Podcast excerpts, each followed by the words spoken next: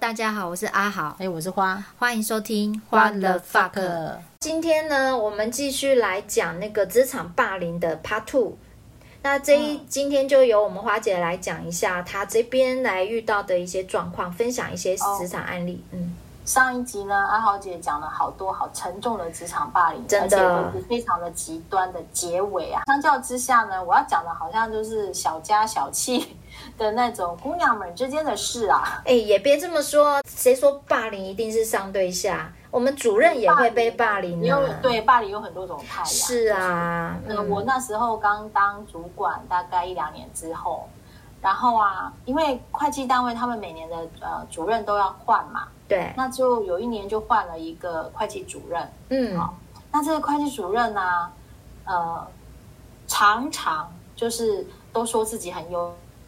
优秀，然后就说自己的女儿多优秀，自己的老公多优秀，然后她其实可以不要工作给老公养。哦这么那我就好常啊，常就对呀、我就常常心里想，你都这样讲了、你干嘛还一直在工作呢？就别来你就呀跟老公讲就好了。 对 对啊，呀、然后他就会说自己的女儿是北医女之类的。哎哦哦，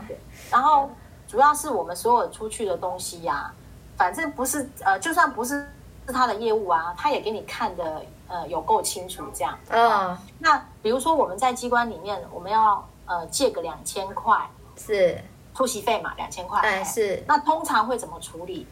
嗯，两千块一种是自己兼店啊，不然就是预借啊。对，那你预借要怎么处理？预借一般都有自式流程，其实还蛮简单的啊，就填一下单子对啊有的时啊。哦，嘿，对，可能就是填一个简易的单子，然后对就去跟秘书室那边出纳那边借钱。对啊，然后就是有规定，就是说几天内就要核销啊。对，没错。结果你知道我们这个会计主任说这样不行，嗯，那、大家都以前都行，为什么现在不行？你一定要在对，然后你一定要在你原来上的签里面就提到你要预借零用金这件事，他才可以预借零用金给你。啊，好机车哦。对，嗯然后呢，不是说几天内要核销吗？对啊，那通常啦，如万一有时候单据要的没有那么快，嗯难免会有稍微有点延误嘛，他就会很严格要求会要推荐。那怎么核销？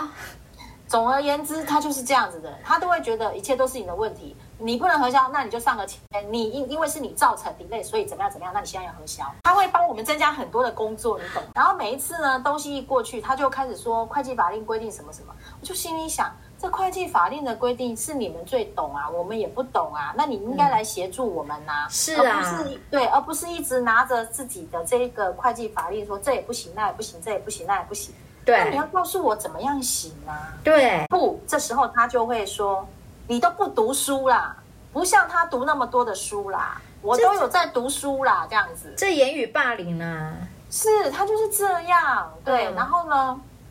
当时我们有一辆公务车，嗯，因为电瓶没电，然后呢紧急去换电瓶。是那因为紧急去换电瓶的厂商啊，呃，不是我们合约厂商，你要知道在那个当下，现在谁能帮你换电瓶就先换电瓶，没错吧？对，对呀、哎呀、先要让车子可以发动嘛。好，这时候因为也才两千多块，那我们就要直接核销嘛。嗯那他就开始看了，他就说你这个发票上面的地址跟这家公司登记的商业地址不同，不行，不能核销。嗯，好了，那我们就是跟厂商提到这样的状况嘛。哦，然后呢，厂商就说啊，要不然你电瓶还我好了。 他不要赚我的钱呐、你电瓶还我，我电瓶都装到车上了，你知怎么道吗？还他？好，好了，这下子会计主任又说了，他们的发票地址跟商业登记的地址不一样，要求我们秘书室要发函去给税捐处去查这家厂商。人家不跟你做生意了，你去查人家干嘛呀你？看就是这样，啊，好扯你哦！有没有觉得你他妈的真的是？这这这这这样搞人，而且说对实在的，发票章地址跟商业登记地址不同，其实真的是蛮常见。我说实在的，而且真的干蛮你常见屁事啊！对，而且你要知道，比如说以修车厂商来讲，它的商业地址可能是呃办公大楼嗯，哦、办公室，因为它可能就是只是要做做书面嘛，嗯但是它实际营业的地址有可能是那个。呃，在外面，因为它修车，它一定是要在一楼有空地或者比较便宜的地点这样子。嗯对对所以，他们确实是有可能是会不太一样。嗯，对，就是这个主任就是非常非常的 care 这些细节，然后呢，只要我们所有一些核销单据过去啊，他就会大呼小叫的从他的那个会计室一路大呼小叫的过来说。啊，秘书室主任，我真的很担心你，你这样子迟早会出事的啊！啊到时候我都要去土城看你啊！这这真的严重，也这是真是侮辱人呢、欸。对，没错，嗯、他就是会很会帮人家制造非常非常多的工作出来，然后也搞得业务单位很受不了，因为他太严谨了，所以呃，很多一些工程的核销啊，嗯，就会被他一直推荐，然后大家就、啊、苦不堪言。他要求的真的是细节之之多的，然后后来你知道，嗯，他就先走了。好 哎、欸，他就对被调到其他的，好像听那我记得是。调到水利局去当视察，哎，升官呢，就不做主任了，就升官了。所谓的明升暗降、啊、那种，大家都怕死他了。嗯对呀、啊，真的是被他搞死了，真的。嗯、 好还好走了。那再来呢？嗯、对，再讲个案例是，呃，我到处被人家说坏话，就是人嗯红就是非多嘛。嗯、是，尤其是有一些呃，有一些人啊，可能就会见不得说这个人可能要串起成为明日之星，也许会。挤压到他的地位，或者是假想敌之类的嘛，嗯、然后他们就会在背后去说你的坏话。那我当时是，嗯、呃，就有人去跟呃副局长咬小耳朵啊，就说啊这个呃阿花主任啊都不加班，嗯啊怎样？人家能力好不行吗？是啊，我又没有怎么样，对啊，我事情都有做好，我没有一件事没做好啊。嗯不加班也得罪人，是啊，而且事实上我没有不加班呢、欸，嗯，因为呢我们当时。呃，上班时间是五点就可以下班，五点到六点就算加班了。对啊，那我通常就六点下班，我有加班呢、欸。没有，他的比较是怎么比较？哦，因为当时我下面的下属都是刚毕业年轻人嘛，他们没有家累呀、啊，嗯、然后他们又很晚上班，嗯、他们大概都快九点才来上班。哦，那他们就是六点才能下班。对，他们六点才能下班，那他们就会六点到七点到八点加班。所以呢。就大部分会看到他们在加班，而我不在上班，不，我不在加班。对，可是你已经，可是你已经加一小时了啊。没错。嗯、然后那时候呢，呃，我就心里想，我就想说我要去跟副局长说明一下嘛。嗯。哦、嗯然后我就跟副局长说说啊，呃，其实我没有说不加班，我有加班。嗯。他就问我说：“你一个星期五天，你加几天班？”还这样问哦。对，我说大概三天呐、啊，五天我加了三天也够了吧？嗯、对啊，不然那其他时间，其他时间我也也许有事必须要提早，就是准时下班了、啊。嗯、他就跟我说，呃，你加班只有三天不算啊？那是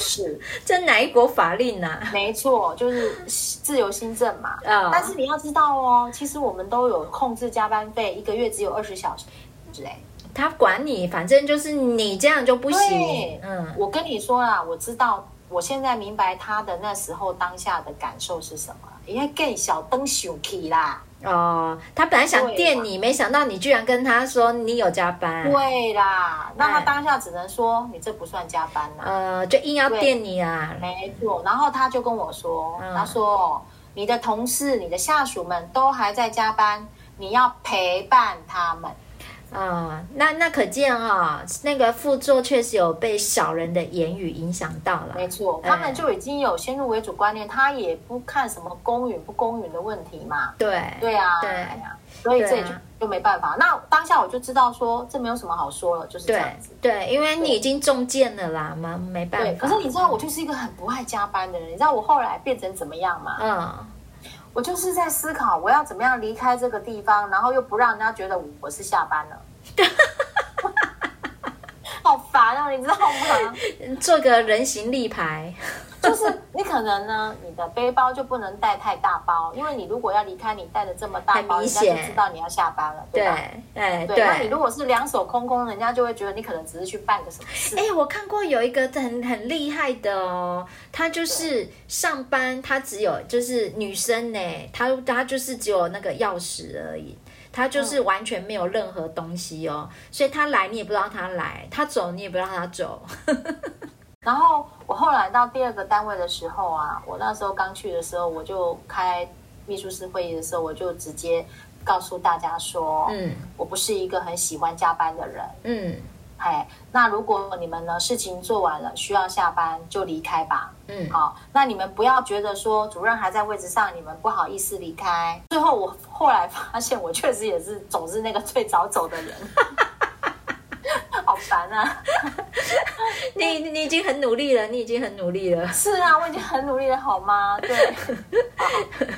我我觉得我可能比较适合现在现在这一代的年轻人，他们都不爱加班。呃，你做了，你是真的有年轻化啦，真的。对对嗯对对对，我超前部署。对，但是你这种你这种霸凌是真的，你你连连霸凌你的你要反驳的机会都都没有了。是啊，对嗯是啊，真的很难啊，所以我就只能默默的接受，所以会生病嘛。那再讲个案例是，呃，是我的同仁被霸凌，但是其实我有哦间接的，呃，有遇到那样的情，就是跟他在一起感受到那样的情境哈、嗯因为我们公部门的公文啊都要做催办，对，所以呢，我们每天都会有固定的人员去跟同仁呃催办说，哎，你哪一件公文快要逾期，要赶快办结这样。嗯，那那时候就有一个比较年轻一点点的承办人，男生，他就嗯凶我们那个年长的承年长的承办人，他就说他大概就是觉得说你吹什么吹啦啊之类的，就是口气很凶这样。年长的那一位他可能就会觉得我就是秉公办理啊，可能也就稍微回了个嘴，那个年轻的就改呛一下，就给他拍桌之类的。那哇年长那个就有点吓到嘛，嘿，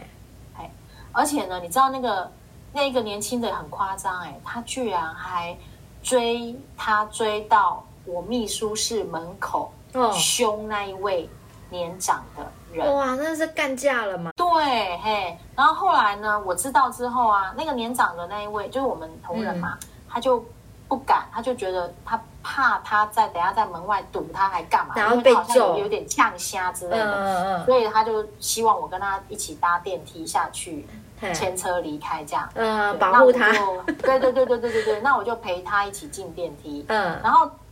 因为我那时候办公室在呃七楼，哎，然后那一个同仁在六楼，嗯，然后电梯就七楼开了门进去，然后到了六楼门一开，我靠，那个就是年轻他人居然在外面 哎、他一看哦，你知道吗？那时候电梯里就是我哎，跟我们那个年长的承办嘛，对，然后电梯外就是那个年轻的嘛。天哪，那一刹那，对，那一刹那，我觉得这个年轻人金驾喜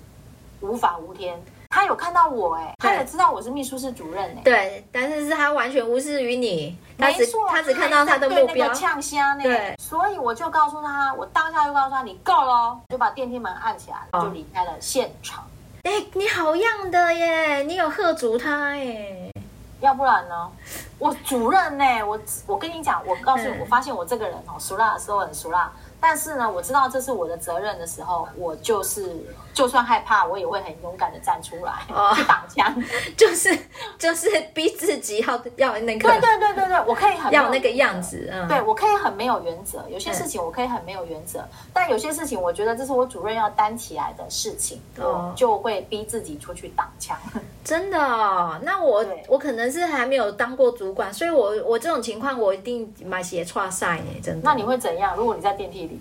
去找他？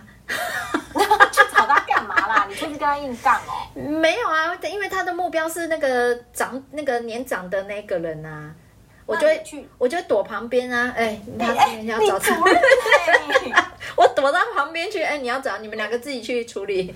不能这样啦！你这样以后怎么带团队啦？哦，对啦，呃，主管就是是啊主管就是不一样啦，嗯是啊，好。哼然后呢，你知道我隔天，我当下嗯我就立马打电话给我们副大队长，就告诉他这个状况。我告诉他我要调那个电梯的监视器，因为我们都有电梯有设监视器，然后在电梯入口那边都有设监视器。嗯我不会跟他硬对应，嗯但是我拿规定啊，或者是拿道德这些事情，嗯，嗯嗯，然后我就是要调这些记录送政风单位，不不用自己去处，方式、啊，不用自己去处我干嘛跟他硬碰我理，拳头又比不过他，对对，体格也比不过他，是吧？哎对对啊，但我能做的就是这些事，那我也必须要做这些事，嗯因为我要让我的同仁知道说。我会保护你们，嗯嗯对嗯，而不是等他们来告诉我，也不是说这件事情就烟消云散。嗯嗯嗯，所以我就说嘛，我可以熟辣的时候很熟辣，我该干嘛我就会干嘛呀。而且所以如果说听众他们有自己本身被别单位的人有遇到这种平行式的霸凌，所以如果他的主管是可以求助的，其实他也可以找他主管帮忙嘛，对不对？嗯是，啊，是啊，当然啦、那主管，你要保护自己的人，就要去思考用什么方式嗯，可以自取啊，因为你根本拼不过人家啊，那对呛哦没意义吧，所以如果也没品吧。对啊，所以只要不是自己的主管霸凌你，其实你可以跟你的主管求助嘛，对不对？是啊，是哦啊，一定的啊。嗯对，好。结果呢，你要知道，那上头的人就希望息事宁人嘛，而且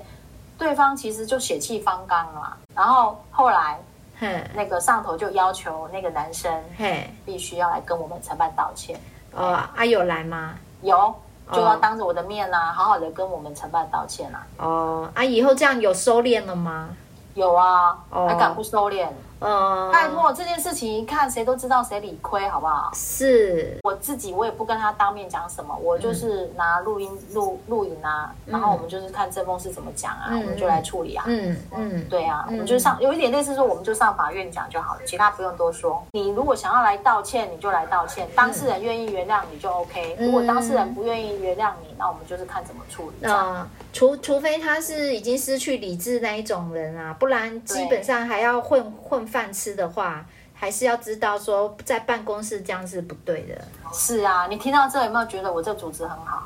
有哎、对啊，自包自 夸的？对啊，还有没有缺人啊来？好啊，所以总结来讲啊，嗯其实，在职场上真的会遇到各式各样的长官、嗯同事，好、还有可能也有业业者、厂商嘛。对，那因为之前在群里面看到有一些人好像也是被有一点霸凌到，就是工作压力大到好像有点要忧郁症啊。对，那因为对我自己以前有得过类似的状况，自律神经失调，嗯或者是包含今年年初我自己也因为工作上的事情，我自己也都觉得我应该要去看心理医生，你知道吗？你有讲到但就我是，觉得，哎，我自己个人发现说，最一开始一定是睡眠会出状况，嗯，只要你一旦没睡好，身体就会开始有各式各样的状况跑出来。嗯嗯，所以我会建议先把睡眠这件事情搞定，是对对只要能睡得好，身体一些状况就会比较容易自我修复了。我先讲我自己在面对呃是呃心理很有状况，就是有一点身心灵状况的时候，嗯我当时是会去听一些冥想的呃 podcast，、啊、现在听然后 podcast 蛮方便的，对嗯他会叫我要放轻松，对嗯就是用一些口吻啊、音乐啊，然后至少可以让我在那个当下。嗯稍微会感觉到好像有比较松一点点，嗯嗯嗯嗯，对，然后那时候我也狂买一些跟心灵有有关的书在看。我的中医师曾经跟我讲过说，如果你有忧郁症的时候，不要嗯再去做一些冥想。我有问他为什么，因为以我自己个人来讲，我觉得有一点帮助啊。他嗯是说，因为呢，呃，有忧郁症的人，他们其实这时候对身体各方面都很敏感。对，所以一旦你静下来冥想，那因为我们冥想通常就会叫你去观想你的嗯什么什么地方，有没有？观想你的呼吸，嗯哦，观想你的手指头，观想你的脚趾头，类似这种有没有？嗯啊那因为忧郁症的人已经处在很敏感的状态了，嗯这时候再让他们去做冥想、做观想呢，他们会更容易、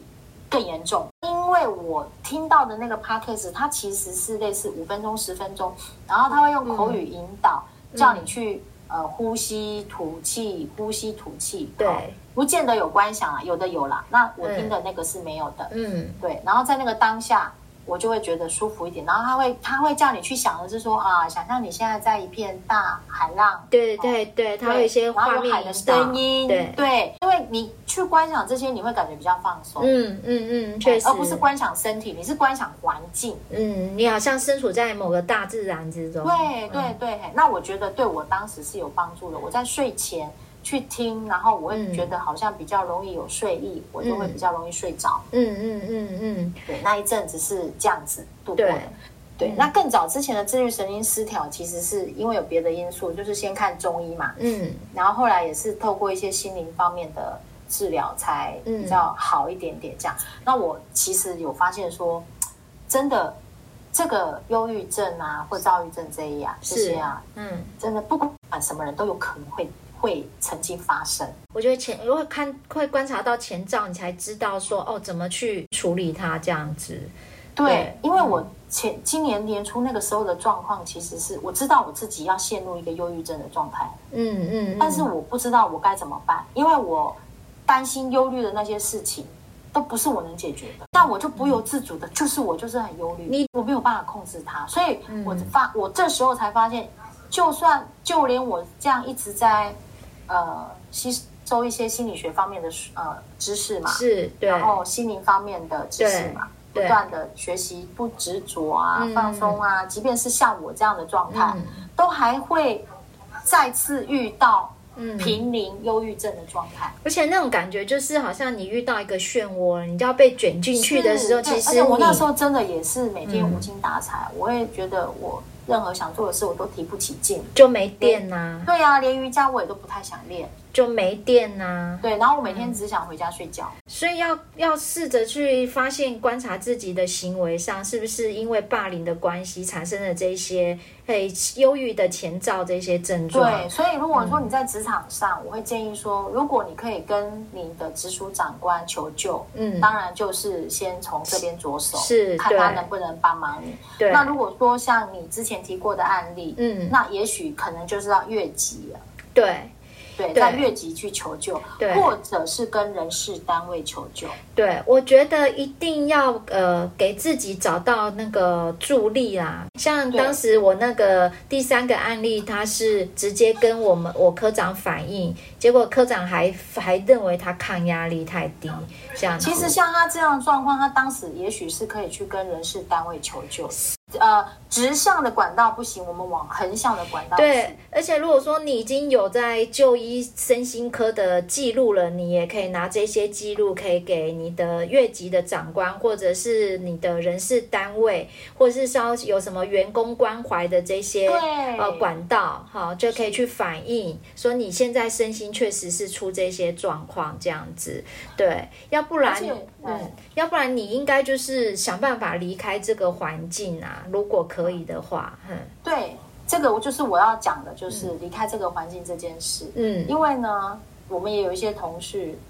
就四部门啊，就是出来以后，是四部门的同事哈、嗯他可能觉得这个工作压力太大，他的首选就是辞职。嗯嗯嗯，对，但是因为公务员的角色比较稍微再复杂一点，就是因为我们有一个考试上去的身份，我们会舍不得，对，所以辞职对变成是呃不是这么容易。对是是会很难下这个决定啊。不过没错你只要想一想，就是健康或者是你的生命是无价的，或者跟这个来比的话，也许工作还是再早就有了啦。对啊，对或者是再考，哎，或者是到私部门工作啦。假如说你商调不成，对然后你的主管又这么没有办法沟通，我也建议说先离开这个环境，对啊或者这嗯想办法留职停薪。对，就是无论如何离开这个环境，有可能很顺利，就是商掉嘛。那没办法，很顺利，你就是想办法看能不能找到留职停薪的理由，或者是要不然就是真的真的都不行的时候，你只好就是签离职啦。真的对为了自己的没错健康来讲对，但是如果我说，嘿，嗯你的但你的忧郁来源真的是跟这个有关的话，对我相信这个是最直接、最快的解药。对对对，因为我们也必须承认，就是说，其实现在公务人员对于那个员工关怀这个方案，我不知道有没有什么用啊。但是基本上，面对处理霸凌这个事情的机制，基本上应该还是偏向比较官官相护啦。对，是啊不太是啊会发生什么实际效用啦。对对，你啊知，道你知道那个会计主任那个事情吗？嗯然后你知道我那时候就私底下写了很长的一个，也不算信啊，就写了很长的一段内容给我们处长。嗯嗯嗯，对，那我们处处长其实都可以理解啦，对但是因为你知道会计人是一条边嘛，对，嗯，他他就比较没有办法说他决定要换谁就换谁。他也所得以进哎会计主任三分呐、老实说，没错，嗯这确实是这样。对，那还好，他知道我的难处，他后来因为会计主任的关系，所以造成我们多出好多的工作。是，对，本来以前可能不用签的，他都要求要上签。对对所以我们啊多，出哦好多的作业要做，对啊。他愿意再多给我多给我人员来补足这些人。那这还算是比较得到好的回应啊。是啊，对嗯就是类似这样的管道啦。那我是没有被他搞到忧郁啦。我觉得也许我在无形之间也曾经霸凌过别人。真的吗？就是哪里我那时候刚当秘书室主任的时候啊，那嗯我当时上头也有一个算是直属的呃幕僚长，因为呢这个幕僚长大概大了我十几岁嘛，可能他有一些处事或者观念啊，对在当时的我来讲都是属于比较 old style。那有时候我们讲究效率，我可能就会直接跳过他，反正处长决定了，我们就去进行嘛。这我这我对他是霸凌吗？哎，你应该算是不那么服从啦。但对他来讲，他如果很内心很脆弱，就是你伤害到他，就算霸凌。 对对对，没错，他是真的蛮脆弱的，所以嗯他会在，你知道，在嗯三年之后就退休了，就是，对，早就退休了，嗯他后来就提早退休，他就是在呃三年之后有一天早上嗯，上班的时候，他呃我不晓得我有什么事情嘿惹他不开心了，嘿然后他就来了我的来到我的面前，嘿，好，对着我说：“阿花，已经三年了。” 这应该是他的呃终极结语吧，就是也是很无奈这样子。所以我在此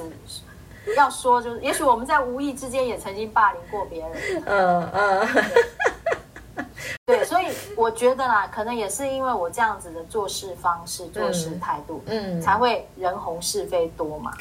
呃，对啦，因为某某些方面来讲，你是圆润的，可是某些方面来讲，你又是白目的。 对对对对，我没有办法面面俱到。我对讲究效率的时候，我就没有办法面面俱到。对对对对，那我要面面俱到呢，我就会呃，凡事就挚爱难行。对所以我选择了要讲究效率，这样，那就自然会跳过某些人，然后对人家就会感觉到我们不尊重他。对，是啊是啊，你没办法顾及到太多长官的心理层面那一块。没错，我真的没有办法。嗯，对，那长官心也要练习自己心理要坚强一点。 对啊，所以他才会跟我说啊，好三年了， 三年了。被你折磨三年 了，对啊，你始终没变，被你忤逆了三年了。始终如一。啊嗯对，好。好，啊好啦，最后就是，如果真的不幸遇到霸凌的话，就是先看看自己身体啊、心理啊、睡眠啊有没有发生什么改变，那你就要好好照顾自己健康，这很重要。